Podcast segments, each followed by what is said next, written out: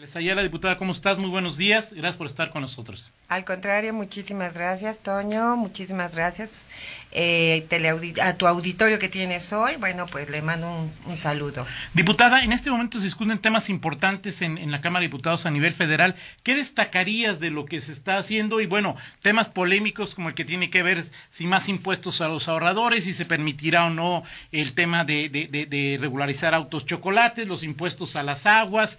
Eh, muchos temas en este momento que se discuten y serán importantes eh, para los mexicanos el, año próximo, si el IEPS aumenta o no aumenta. ¿Qué destacarías de lo que se hace en este momento en el Congreso Federal, diputada Ángeles Ayala? Bueno, yo creo que uno de los temas sumamente importantes que acabas de tocar es lo relacionado con el tema del agua. Eh, aquí estaba la intención de cobrar un impuesto a quienes consumen mayor cantidad de agua en el campo. Ajá. Volvemos a lo mismo. Y bueno, y condonárselo a los pequeños.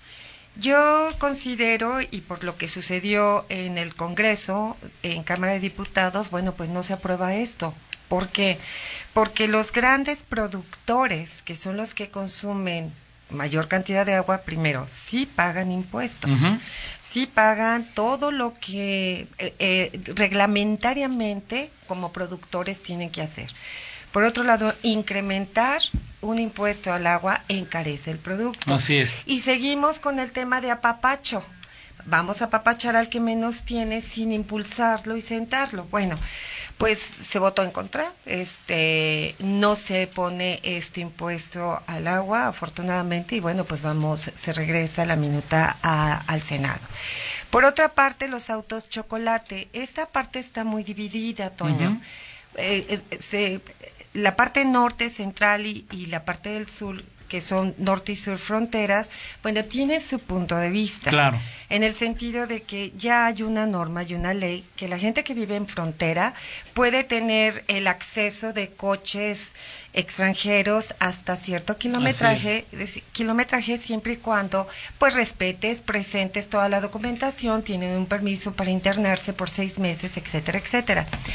El problema real, Toño, y lo hemos visto es que nos pasamos las leyes por donde mejor te conviene. Claro. Y ese es realmente nuestro problema en México. Si lo centralizamos y lo vemos fríamente, pues no son las reglas, no son las leyes, sino que estamos buscando por dónde brincar. Así es. Entonces, pues tú lo puedes ver aquí, aquí tenemos en la ciudad de León una calle que la apodamos la calle Cacao, porque lo único que ves es coche chocolate, caro chocolate, cuando el sentido que tenía era ser un instrumento de trabajo sí, para aquellos que lo requirieran en el campo. Y bueno, pues ahora ves hasta coches de último modelo dentro. Razón por la cual, bueno, aquí sí estuvo muy dividida la votación, pero al final del día, bueno, pues se regresa al Senado para el cambio en, en, la minuta y para ver. Eh, en la cambio todas votaron a favor. Sí, a favor de que fue, y luego el Senado está en este momento en el este Senado que había dicho que no. Exactamente, entonces se regresa y tendrá que corregirse para poder finalmente tener el, el presupuesto de, de, ingresos. Si el Senado dice que no, ya queda ahí, ya no, o tendría que otra vez regresar a diputados y otra nueva discusión. No estoy segura, pero creo que no. O sea, una vez votado, seguramente sí nos tiene que regresar, pero ya ya, simplemente para Sí, la definitiva, porque nosotros tenemos una fecha límite para sacar el, la ley de ingresos, entonces, bueno, pues tenemos que ajustarnos a los tiempos. Ese es otro, esos dos temas, bueno, pues son sumamente importantes. Ajá. ¿Qué más destacarías de lo de, digo, porque seguro popular, o sea, es decir, pues es el periodo en donde de alguna manera, pues este, se construye lo que se va a vivir eh, fiscal, legislativamente en los años, en el siguiente año. ¿Qué más destacarías de lo que discuten y que debería preocuparnos a los mexicanos, positiva o negativamente? Mira, bueno, el seguro popular que em, ha sido muy importante, sobre todo para los guanajuatenses, yo te lo puedo decir, este, porque ha sido una lucha, porque se ha dado un buen servicio, porque yo un año y medio estuve dentro de, del seguro popular viendo cómo eh, apoyaba a muchas familias, sobre todo en el tema de gastos catastróficos con niños con cáncer, eh, en la mayor parte, entonces, y se llama catastrófico porque a cualquier familia, independientemente de, de, de su posición socioeconómica, verdaderamente llega a dejarte pues en una situación económica bastante vulnerable, pues el quitarlo es, es terrible, porque sí ha apoyado, sí ha ayudado eh, a mucha gente. Yo salgo constantemente a mis colonias y pues eh, eh, el sentir es, diputada, ¿qué vamos a hacer ahora sin Seguro Popular? Entonces, pues se sigue dando la lucha, vamos a ver las nuevas reglas del INSABI, a ver qué es lo que, qué es lo que viene, porque desconocemos las reglas, ¿verdad?, de, del manejo de esto. Seguro Popular es, y bueno, ya también eh, hace una semana charlábamos con eh, el, director del Seguro Popular en Guanajuato, es en tu lectura lo que estuviste viviendo e, este concepto de desaparición del seguro popular a veces se vende como a cambio de nada, pero no es a cambio de nada. Llega el INSABI. ¿El INSABI no te gusta, diputado? Eh, definitivamente no es que no me guste.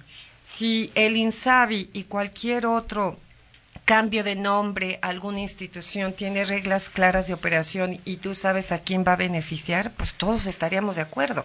Creo que el nombre es lo de menos. Así es. Simple y sencillamente que hoy por hoy verdaderamente los diputados no tenemos las reglas de operación de cómo se van a manejar las instituciones. Y temen que, que, sea un gasto a discreción, que lo puedan... Exactamente, y por eso yo hacía mucho hincapié en el tema de los de la partida para gastos eh, eh de catastróficos de las enfermedades que se quita, y entonces hacia dónde se va ese recurso. Y es lo que estamos pidiendo. No importa que se llame como se llame, Toño. El tema es que verdaderamente trabaje y beneficie a la mayor parte o si de los ciudadanos que lo requiere. Ahora, sea insabio, como tú dices, diputada, como se llame, ¿las reglas de operación tienen que pasar por el Congreso? Pues las reglas de operación deberían de ser transparentes para todos, para las ciudadanas, ciudadanos y para todos los, los que estamos legislando. O sea, esto no debería de ser exclusivamente un grupo. Debe de verse con toda claridad y, y pues de alguna forma eh, eh tener mesas de trabajo, dar seguimiento para que verdaderamente todo lo que se está diciendo que se, que se va a hacer se cumpla. Sobre todo porque estamos en un gobierno, en una administración que habla de absoluta transparencia. Entonces, pues nosotros también estamos dispuestos a apoyarlos en ese tema de transparencia y dar seguimiento hacia dónde van encaminados los recursos. Entonces, esto debe ser para todas y todos. Claro, pero a final de cuentas no las reglas de operación ya no ya no son No, no, o sea, no no pasan directamente por nosotros. es un problema, ¿no? Tema, porque cuando tenemos comparecencias de algún director, por ejemplo, el director de, Pemex, que estuvo en días pasados, que nos presenta un, un proyecto donde verdaderamente vamos a hacer, Arabia Saudita. Entonces tú dices, maravilloso, ojalá estemos allá, pero dime cómo lo vamos a lograr. Dime cuánto vas a invertir, cómo va a ser. Entonces, esa claridad que pudiéramos tener todos sería maravillosa, cosa que hoy por hoy pues no está a disposición ni de nosotros, ni creo que de la ciudadanía en general. Perfecto. Vamos a una pausa, diputada Ángeles Ayala, al regresar, temas que, que quedan pendientes y que, bueno, eh, que sí va a haber impuestos, al final de cuentas no, pero impuesto a la venta por catálogo, si va a subir o no va a subir el, el IEPS. ¿Qué opinas de, de la distribución, el proyecto que existe para estados y municipios? Guanajuato se queja de que pues, no le van a dar mucho dinero, que ayer Ramírez Cuellar anunciaba un incremento de cerca del 1% para Guanajuato, pero si le quitas la, eh, la inflación, pues, eso y nada de aumento es nada es se puede hacer algo se puede hacer algo por favor después de desde el Congreso después de una pausa Son las 8 de la mañana, 8 de la mañana con 17 minutos. Va, seguimos en esta charla con la diputada federal Ángeles eh, Ayala. Hablamos sobre lo que acontece en este momento en el Congreso, diputada, y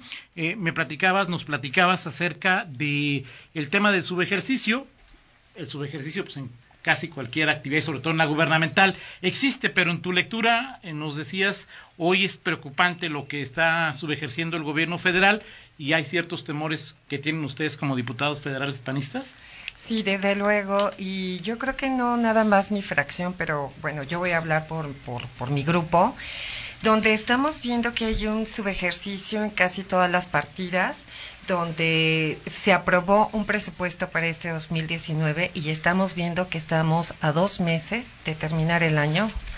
Y pues no, no va a ser posible que disperses todo este, eh, toda esta cantidad de dinero que queda pendiente para cada una de las de, las ramas hacia o de los rubros hacia donde fue destinado. El gran riesgo es, uno, primero, si, si lo vemos, bueno, nos en cuestión salud, en, en, el sector salud nos está faltando medicamento, entonces, ¿por qué hay su ejercicio?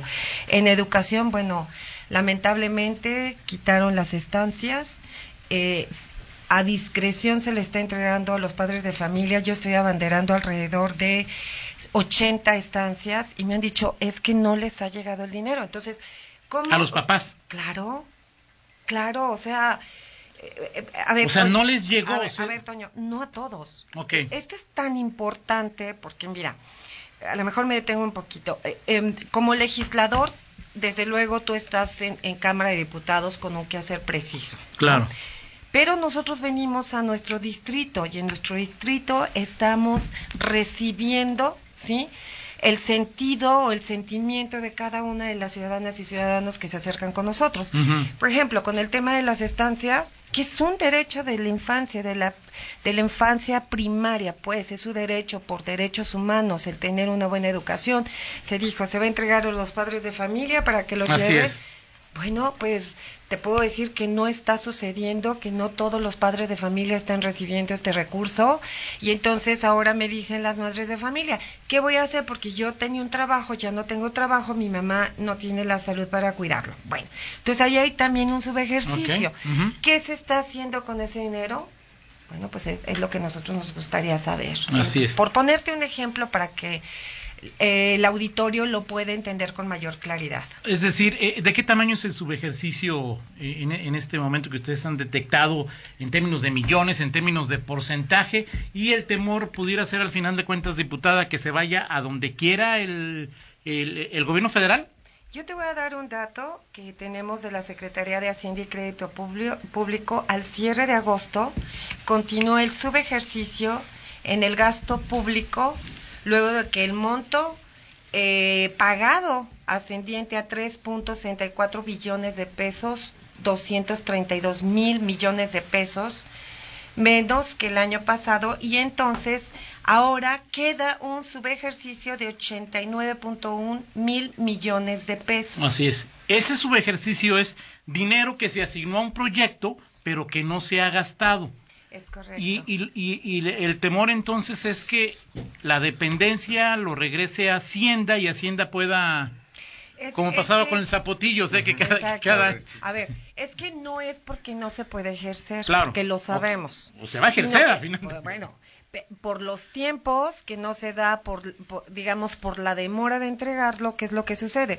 Pues se regresa a Hacienda, pasa a discreción por parte del Ejecutivo una parte Así es, y la otra se reetiqueta, claro, pero que no era el sentido así es. al inicio donde los diputados votamos a favor por ese presupuesto. Claro, así es. O sea, al final del día no se está respetando la decisión de los diputados. Así es. Sí. Ahora, el subejercicio es algo normal. En Guanajuato hay subejercicio, en, en, en León debe haber un pequeño subejercicio, o sea, es parte del, del proceso y de la dinámica en cuanto llega el... eh, ¿Por qué este subejercicio llama la atención, diputada Ángeles? Porque ha- se ha incrementado, porque estás viendo las necesidades que tiene la población y no se está destinando. El subejercicio me parece correcto cuando las circunstancias de la ciudad, del estado cambiaron y lo que tú tienes destinado para eso dices, bueno, ya no es factible o no es necesario invertirlo en esa rama, pero vamos, vamos a dejar este subejercicio para retiquetarlo y mandarlo a otra. Pero no es el momento. De acuerdo. Son los ejemplos que te estaba poniendo tanto en salud como en educación. Ahora, por ejemplo, un- otro tema importante, y nos lo comenta mm, el director de Desarrollo Rural del, del municipio, eh, el campo, diputados. Es decir, eh, también hemos, hemos escuchado mucho, incluso a diputados panistas, de que el presupuesto no asignado, preasignado, o que, que se discutiría en el, en el paquete fiscal antes del 15 de noviembre, para el campo habría muy pocos apoyos. ¿Se puede corregir esto o no se puede corregir? Dice Fito Ponce, el tema a nivel federal es grave, el presupuesto del campo 2020 es el peor de los últimos años, la ley del maíz nativo y sus consecuencias, el derecho a agua para el campo que se volvió a mandar al Senado, son temas urgentes que hay que atender, dice el director municipal de, de- de- de Desarrollo Rural. Eh, desde luego, por eso lo tocamos al inicio Exacto. de nuestra charla. Eh, mira, eh, es tal la preocupación que hace un par de semanas tuvimos la presencia de varios agricultores en Cámara. De hecho, no pudimos trabajar, cerraron Cámara. Y lo que ellos querían era llegar a un acuerdo. Exigen y pidieron hablar con Mario Delgado, quien es quien tiene la mayoría, digo, como, como coordinador del grupo mayoritario en Cámara y que finalmente, pues aquí mayoría Manda. Manda, definitivamente. Te iba a decir, mata todo. Claro. O sea, mata las buenas intenciones y mata toda sensatez y cordura. Así Entonces se presentaron ellos para pedir una charla, una audiencia con Mario Delgado. Entonces, después de varios, una semana de haber cerrado eh, eh, cámara, eh, tuvieron una plática con ellos. De hecho, estuvieron nuestro coordinador también, pero con el que querían hablar era con él y ver este, al presidente de la Comisión de Presupuesto. Al parecer hubo una modificación, mas sin embargo todavía no lo que requiere el campo. Así es. Por eso seguimos trabajando en este tema. Ok. ¿Qué, qué perspectiva tienes de lo que percibe o persigue, percibe y persigue el grupo parlamentario del PAN con lo que persigue el grupo mayoritario en lo que resta del año? ¿Qué puntos positivos ves y qué puntos negativos ves en lo que resta de este periodo ordinario, pasando obviamente por presupuesto, por todo esto? Pero ¿qué, qué, qué, habrá algunos puntos positivos? Mira, este, Toño, el, el, grupo parlamentario del PAN tiene todas las mejores intenciones de coadyuvar y de apoyar cualquier decisión, cambio a ley que se, que se esté dando. De hecho, en el grupo tenemos gente con mucha experiencia, además tenemos técnicos. Nosotros normalmente en el grupo eh, tenemos este, estos foros donde se acercan tanto especialistas, técnicos, eh, a, este punto te lo pongo, embajadores, para ver la situación ¿sí? internacional. O sea, no, no se toma una decisión solos. Conjuntamente con esto, nosotros eh, se platica como participantes en las, en las comisiones con los, con los diferentes grupos, dando eh, un análisis y una opinión propia para poder este, tomar con todas esas como te estaba diciendo, cualquier decisión que se haga.